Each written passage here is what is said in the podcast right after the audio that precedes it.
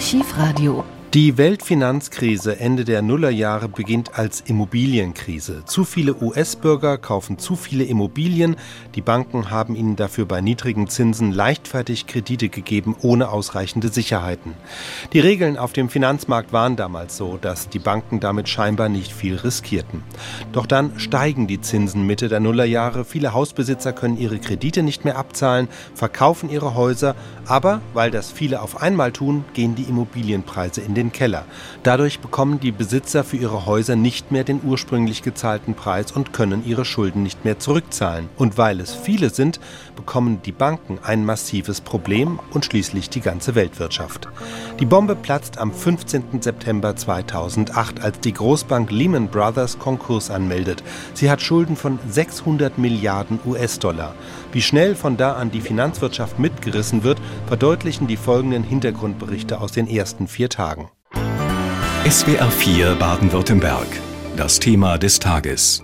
Die Finanzkrise in den USA spitzt sich dramatisch zu und löst an den weltweiten Börsen eine Schockwelle aus. Anleger sorgen sich um mehr Geld. Am Mikrofon begrüßt sie Ottmar Degen.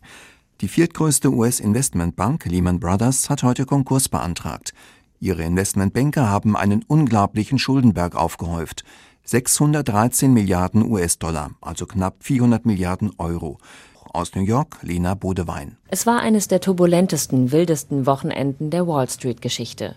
Und als die Finanzwelt am Montag erwachte, hatte ein Finanzgigant, die 158 Jahre alte Traditionsbank Lehman Brothers, Insolvenz angemeldet, die bisher größte der US-Geschichte. Und Merrill Lynch, ein anderer Riese der Investmentbranche, ist notverkauft an die Bank of America. Damit bleiben von einst fünf unabhängigen Investmentbanken noch zwei übrig, Goldman Sachs und Morgan Stanley. There's no question that this is in the process of outstripping anything I've seen and it still is not resolved and it still has a way to go. Selbst hartgesottene Finanzveteranen gaben sich sprachlos. So etwas habe er noch nicht gesehen, meint die graue Eminenz der Finanzwirtschaft, Ex-Notenbankchef Alan Greenspan. Wer gedacht hatte, es könnte nach dem Zusammenbruch von Bear Stearns nicht mehr schlimmer kommen, hatte sich getäuscht. First of all, let's recognize that this is a once and a half century, probably once in a century type of event. Alan Greenspan nennt es eine Jahrhundertkrise. Am Wochenende hat es Rettungsverhandlungen für Lehman Brothers gegeben, in einer Art gigantischem Pokerspiel. Auf der einen Seite saßen der US-Finanzminister und der Chef der Notenbank, auf der anderen die weltgrößten Banken. Sie wollten sich nicht engagieren, wenn die Regierung ihnen nicht garantiere, dass ihr Geld nicht verloren geht. Die Regierung wollte aber nach der Rettung der Immobilienfinanzierer Fannie Mae und Freddie Mac nicht noch einmal einspringen. Die Mitarbeiter sind fertig. That was worth $50, it's now worth $3.5. So there's a lot of savings there. So viele Angestellte haben ihre Ersparnisse in Aktien stecken, die mal über 50 Dollar wert waren und jetzt noch dreieinhalb. Die Rente ist weg. Die erneute Bankenpleite in den USA hält die Börsen weltweit in Atem. Die Aktienmärkte sind auf Talfahrt. Der deutsche Aktienindex DAX sackte zeitweise unter die Marke von 6000 Punkten. Mit einem Minus von 2,7 Prozent geht der DAX schließlich beim Stand von 6064 Punkten aus dem Handel an der Frankfurter Börse. Also nichts für schwache Nerven. Jürgen Weibel hat den aufregenden Handelstag an der Börse in Stuttgart verfolgt. Der Tag begann für Börsenhändler Roland Hirschmüller ziemlich anstrengend. Er sitzt vor acht Flachbildschirmen, es blinkt und blinkt und erst ist er gar nicht anzusprechen, weil er mit Angeboten und Nachfrage beschäftigt ist. Dann aber hat er Luft für drei Minuten. Die Turbulenzen an den Finanzmärkten, schlichtweg. Ganz explizit natürlich die Situation bei den Finanzaktien. Brokern, Bankaktien, Versicherungsaktien, eben schlichtweg alles, was man unter Finanzwerten, Finanztiteln bezeichnet. Und das war genug zu tun. Um halb vier ging es dann wieder los. In New York begann der Handel. Aufregender Wochenauftakt, meint auch Börsenreporterin Cornelia Frei. Eigentlich war der ganze Tag heute aufregend, insbesondere heute Morgen mal zu schauen, was die Kurse machen, was uns von Amerika erwartet. Und äh, es waren ja wirklich viele schlechte Nachrichten und es war auf jeden Fall ein super spannender Tag in die neue Handelswoche und die Kursabschläge sind natürlich für viele Anleger wenig erfreulich. Das Ende der Krise ist nicht absehbar.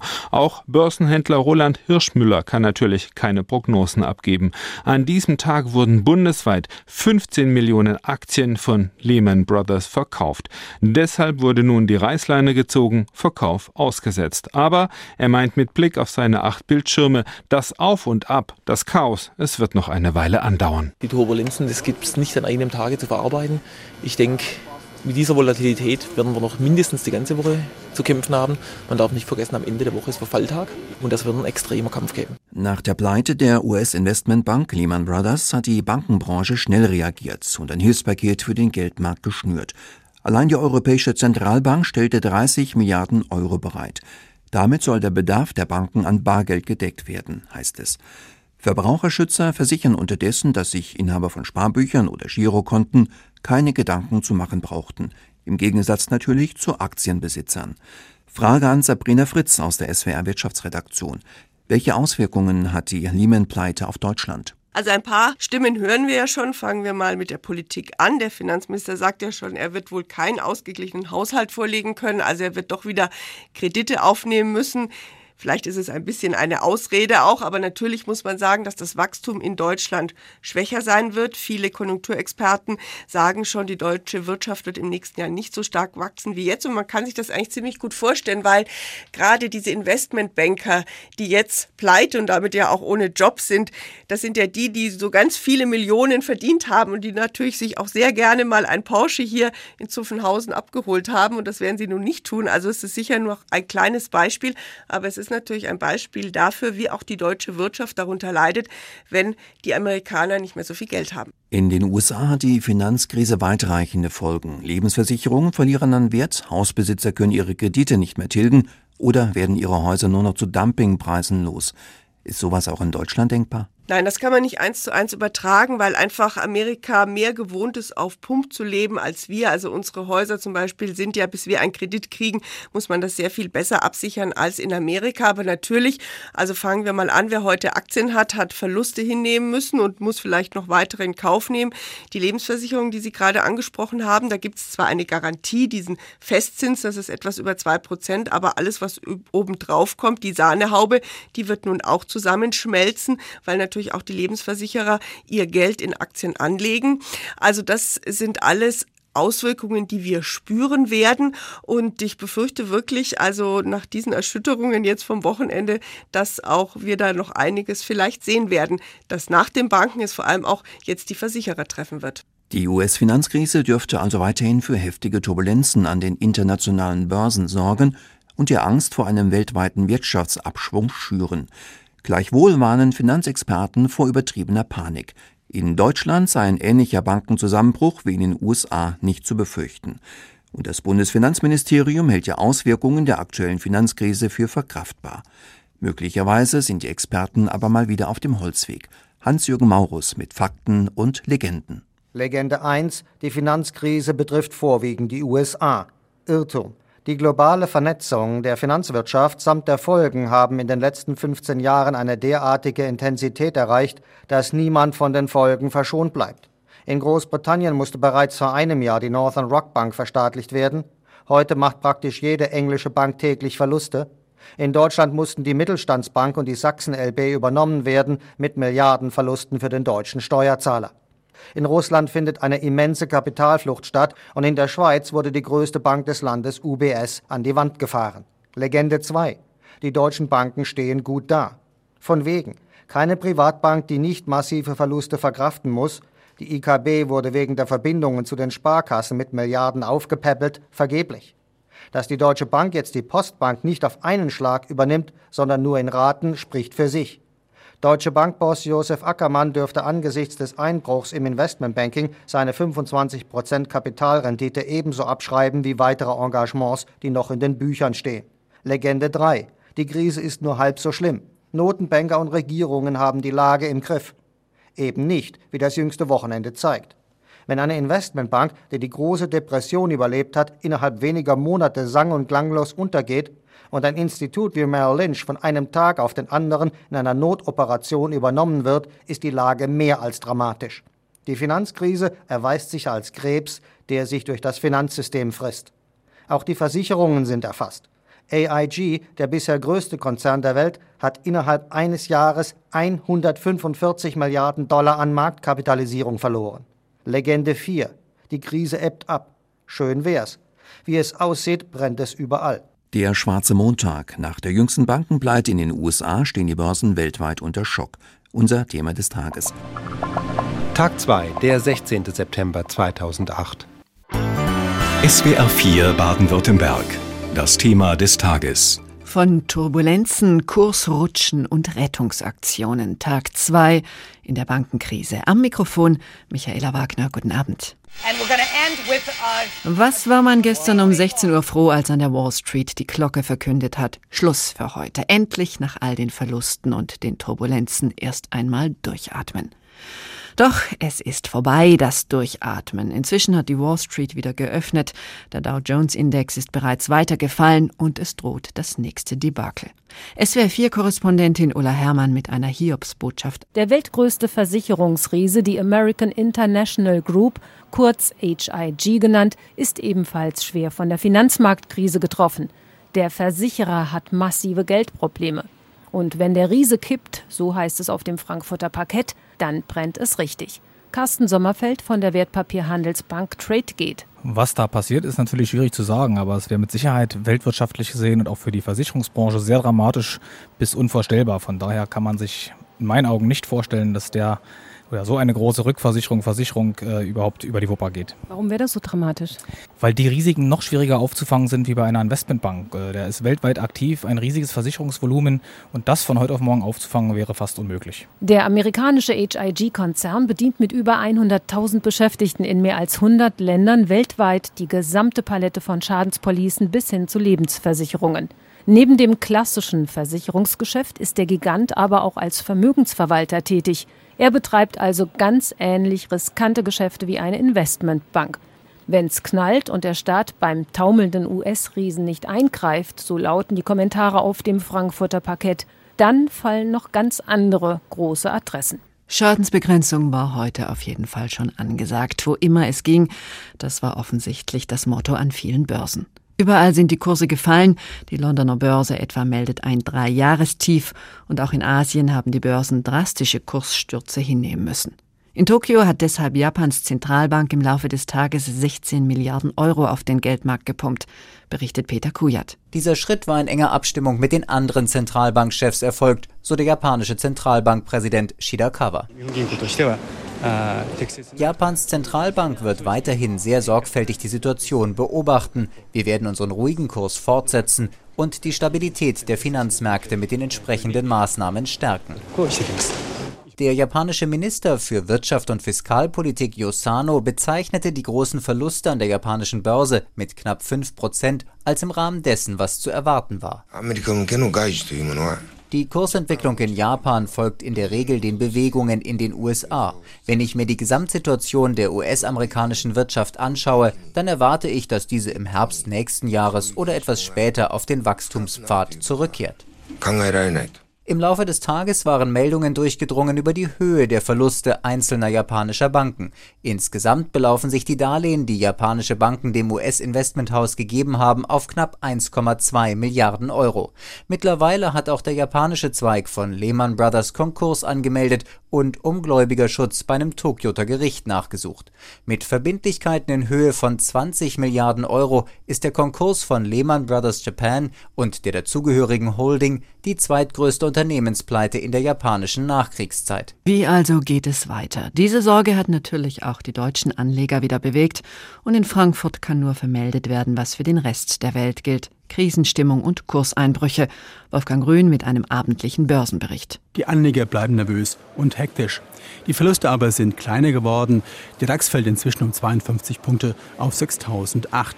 Zuvor aber ging es runter bis auf 5858. Die größten Verlierer, das sind die Finanzwerte, die Commerzbank und die Postbank allen voran. Diese Kurse verlieren 13 und 9 Prozent. Neue Zahlen von Goldman Sachs sind eigentlich nach der Einschätzung von Händlern ganz okay und sollten für einige Beruhigung sorgen, machen das aber nicht. Die Investmentbank hat die Finanzkrise bisher ganz gut überstanden.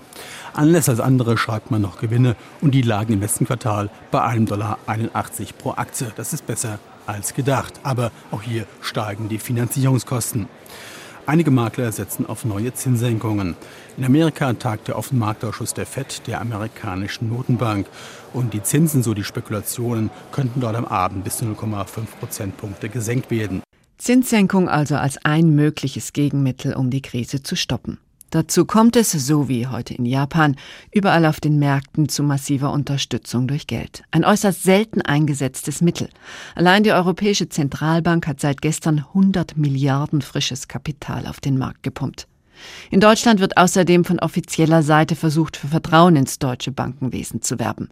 Bundesbankpräsident Axel Weber etwa sagt kurz und bündig, eine Sorge um die Stabilität des deutschen Finanzsystems oder der deutschen Bankenwelt ist überhaupt nicht gerechtfertigt. Und Bundesfinanzminister Peer Steinbrück hat sich in seiner Rede während der heutigen Haushaltsdebatte dieser Einschätzung angeschlossen. Obwohl diese Finanzmarktkrise zweifellos das größte konjunkturelle Risiko auch für die deutsche Volkswirtschaft darstellt, halte ich die möglichen Auswirkungen auf uns auch nach allen Erkundigungen, insbesondere nach Gesprächen mit Vertretern der Bundesbank, für begrenzt.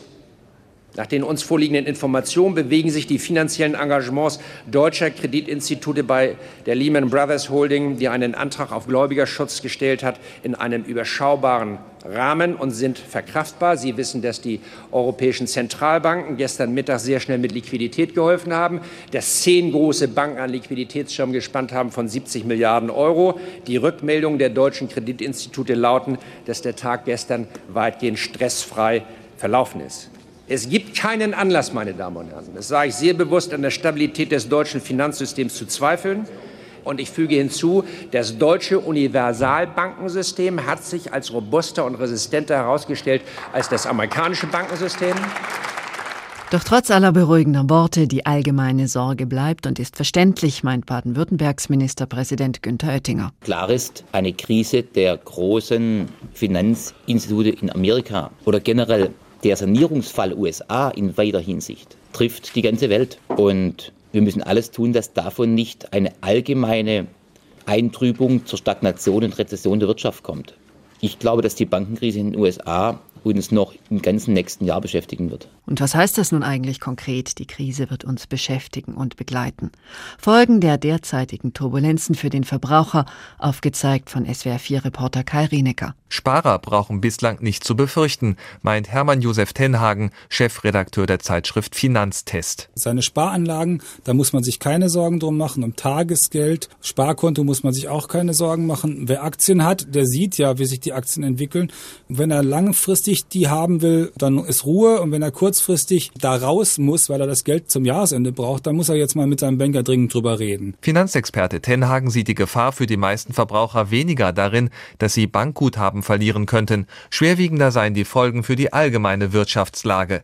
Der einsetzende konjunkturelle Abschwung in Deutschland könnte angesichts der sich wieder verschärfenden Bankenkrise stärker werden als bislang angenommen. Für Unternehmen und Verbraucher könnte es schwieriger werden, Kredite aufzunehmen. Die Arbeitslosigkeit könnte schneller wieder ansteigen. Zumindest einen positiven Zwischeneffekt hat die aktuelle Bankenkrise für die Autofahrer. Weil der Preis für das Fass Rohöl noch einmal deutlich gefallen ist und der Euro wieder etwas stärker geworden ist, bewegen sich auch die Benzin- und Dieselpreise endlich einmal nach unten. Heizöl ist so günstig wie seit fast fünf Monaten nicht mehr. Und mit dieser guten Nachricht schließen wir jetzt ganz schnell und ich wünsche Ihnen einen frohgemuten Abend. Tag 4, der 18. September. SWR 4 Baden-Württemberg. Das Thema des Tages. Peinliche Panne bei der KfW. Staatseigene Kreditanstalt überweist Millionen an amerikanische Pleitebank. Das ist das Thema des Tages. Am Mikrofon begrüßt sie Gabriele Odenweller. Guten Abend. Die Spatzen pfiffen es am Sonntag quasi schon von den Dächern. Die US-Bank Lehman Brothers steht vor dem Aus. Doch zwei Banker der Kreditanstalt für Wiederaufbau KfW überwiesen am Montagmorgen munter 300 Millionen Euro nach New York.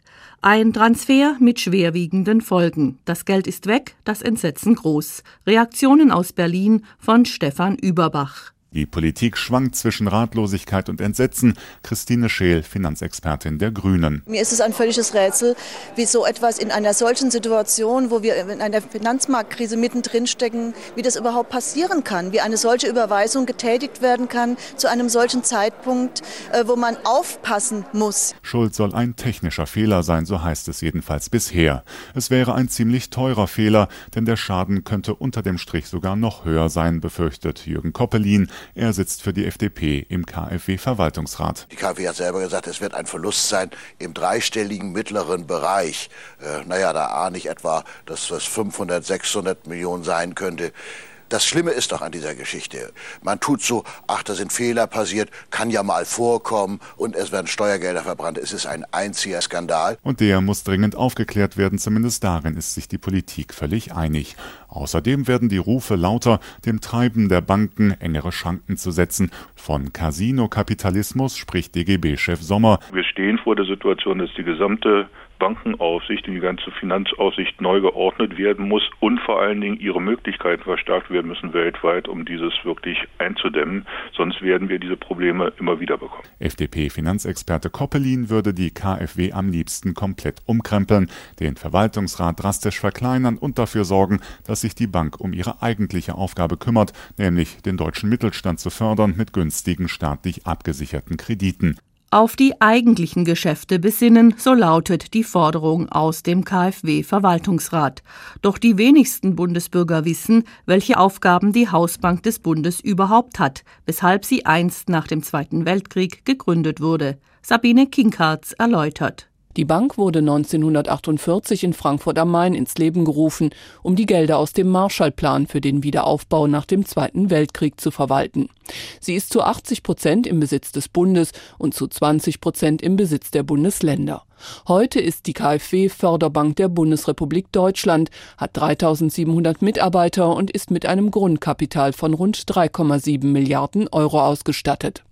Die Geschäfte führen Banker, doch der Verwaltungsrat, der bei allen größeren Geschäften seine Zustimmung geben muss, wird von Politikern dominiert, an ihrer Spitze der Bundeswirtschafts- und der Bundesfinanzminister. Die KfW ist aber auch am internationalen Kapitalmarkt unterwegs mit dem Ziel, sich zu refinanzieren, das heißt Geld zu verdienen. In diesen Geschäftsbereich sind auch die Beziehungen zur insolventen US-amerikanischen Investmentbank Lehman Brothers einzuordnen. Noch größere Probleme hat die KfW seit geraumer Zeit über die Beteiligung an der angeschlagenen Mittelstandsbank IKB. 1985 war die KfW auf Bitten des Bundes mit einem Prozent Beteiligung bei der Deutschen Industriebank eingestiegen. Der Verkauf der IKB Bank sollte bei der Verwaltungsratssitzung heute in Berlin eigentlich im Mittelpunkt stehen. Doch die aktuellen Ereignisse um die 300 Millionen Überweisungspanne lassen sich ja wohl kaum ausklammern. Kai Rienecker aus der Wirtschaftsredaktion wird es oder muss es sogar demnächst personelle Konsequenzen geben bei der KfW. Nun, wir haben ja im Grunde gerade personelle Konsequenzen gehabt an der Spitze der KfW. Der Banker Ulrich Schröder ist ja für die Politikerin Ingrid Matthäus Meyer gekommen, die ja im April eben wegen dieser EKB-Krise zurückgetreten ist. Der 56-jährige Schröder ist endlich ein Bankfachmann an der Spitze der KfW. Er kommt ja von der NRW Bank.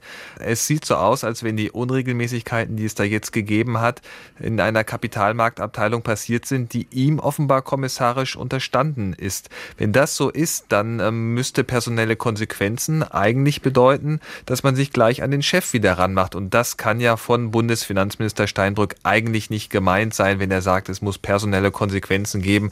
Also wahrscheinlich ist, dass man da wieder irgendein Bauernopfer jetzt macht und jemand aus dem mittleren Management gehen muss. Würde das überhaupt ausreichen, personell was zu verändern? Muss sich nicht auch organisatorisch innerhalb der Bank irgendetwas verändern? Da können sich natürlich auch möglicherweise die Mitglieder des Verwaltungsrates, das sind ja zu einem Großteil Politiker, vielleicht auch selbst ein paar Gedanken über ihre Rolle machen. Es wäre vielleicht nicht schlecht, wenn die KfW zukünftig von echten Profis überwacht wird und nicht nur von Politikern. Nun wurden ja auch schon Befürchtungen geäußert, dass der Schaden für die KfW über den erwähnten 300 Millionen Euro liegen könnte. Weshalb könnte sich denn das eigentlich noch ausweiten?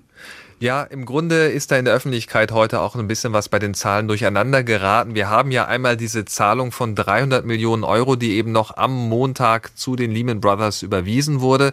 Und dann haben wir aus einem früheren Geschäft schon eine Verpflichtung von Lehman gegenüber der KfW, die so in Höhe von 180 Millionen Euro liegt. Das Ganze macht dann zusammen eine Gesamtverpflichtung von Lehman gegenüber KfW von 500 Millionen Euro. Das ist die Summe, die jetzt immer genannt ist. Und da jetzt die Karten schon alle auf den Tisch Tisch gelegt wurden, rechne ich nicht damit, dass die Belastungen noch größer werden können. Gibt es denn auch Möglichkeiten, dieses überwiesene Geld von Lehman in irgendeiner Form wieder zurückzubekommen? Da läuft jetzt das amerikanische Insolvenzverfahren bei der Bank Lehman und ähm, da ist durchaus damit zu rechnen, dass es da möglicherweise noch einen Rücklauf gibt. Es wird so geschätzt zwischen 30 und 50 Prozent. Das heißt also 100 bis 200 Millionen Euro könnten da durchaus wieder an die äh, KfW zurückfließen. Diese Überweisung ist ja durchaus ein Aufreger. Wurden denn bei dieser Aktion auch Steuergelder irgendwie unnötig verschleudert? Nein, das muss man ganz deutlich sagen. Diese Gelder, die da in diesen Währungstauschgeschäften, den Swap-Geschäften hin und her gehen zwischen den Banken, eben auch bei der KfW, das sind keine Steuergelder im direkten Sinne, sondern das sind Gelder, die diese Bank selbst erwirtschaftet hat. Und das gilt übrigens auch für fast alle Geschäfte, die diese Bank macht. Da werden nicht direkt Gelder aus dem Bundeshaushalt irgendwie eingesetzt. Und im Grunde war bislang die Bilanz dieser KfW für den Steuerzahler äußerst positiv. Und deswegen konnte sie ja auch dieses ganze Geld hineinstecken in die Förderprogramme, die wir etwa auch bei den Häuslebauern haben, wenn es um Umweltschutz geht. Informationen von Kai Rienecker aus unserer Wirtschaftsredaktion. Die Ereignisse um die KfW Bank und die internationale Finanzkrise verunsichern auch die Sparer. Was passiert, wenn immer mehr Banken in den Strudel mit hineingezogen werden? Wie sicher ist das Geld auf unseren Sparbüchern? Stefan Lochner erklärt die sogenannte Einlagensicherung, die es im Zweifelsfall richten soll. Umfragen zufolge denkt jeder dritte Verbraucher darüber nach, sein Geld in Sicherheit zu bringen, also Erspartes vorsichtshalber bei der Bank abzuheben. Weil ich nicht glaube, dass das stimmt, dass die deutschen Banken davon nicht betroffen wären oder alles auf der sicheren Seite wäre. Das sind natürlich beängstigende Ereignisse, die sich da abspielen und das hat es in der Vergangenheit ja alles schon mal gegeben mit verheerenden volkswirtschaftlichen Auswirkungen. Zerschießt der Fall Lehman also das Sicherungssystem der deutschen Banken? Und was wäre, wenn nun ein weiteres Kreditinstitut bankrott ginge? Wären dessen Einlagen dann noch gesichert? Vertreter der Bundesregierung und der Finanzaufsicht BaFin sowie Verbraucherschützer und Finanzfachleute versuchen zu beruhigen. Der Sicherungsfonds des Bundesverbands Deutscher Banken ist nur einer von vielen Töpfen, in die Kreditinstitute einzahlen, um Einlagen abzusichern. Die öffentlichen Banken haben einen eigenen Fonds, die Volks- und Raiffeisenbanken einen eigenen, ebenso die Sparkassen. Neben diesen freiwilligen Sicherungssystemen sind die Ersparnisse der Verbraucher durch Gesetze geschützt. 90 Prozent der Einlagen, maximal 20.000 Euro je Kunde, sind immer sicher.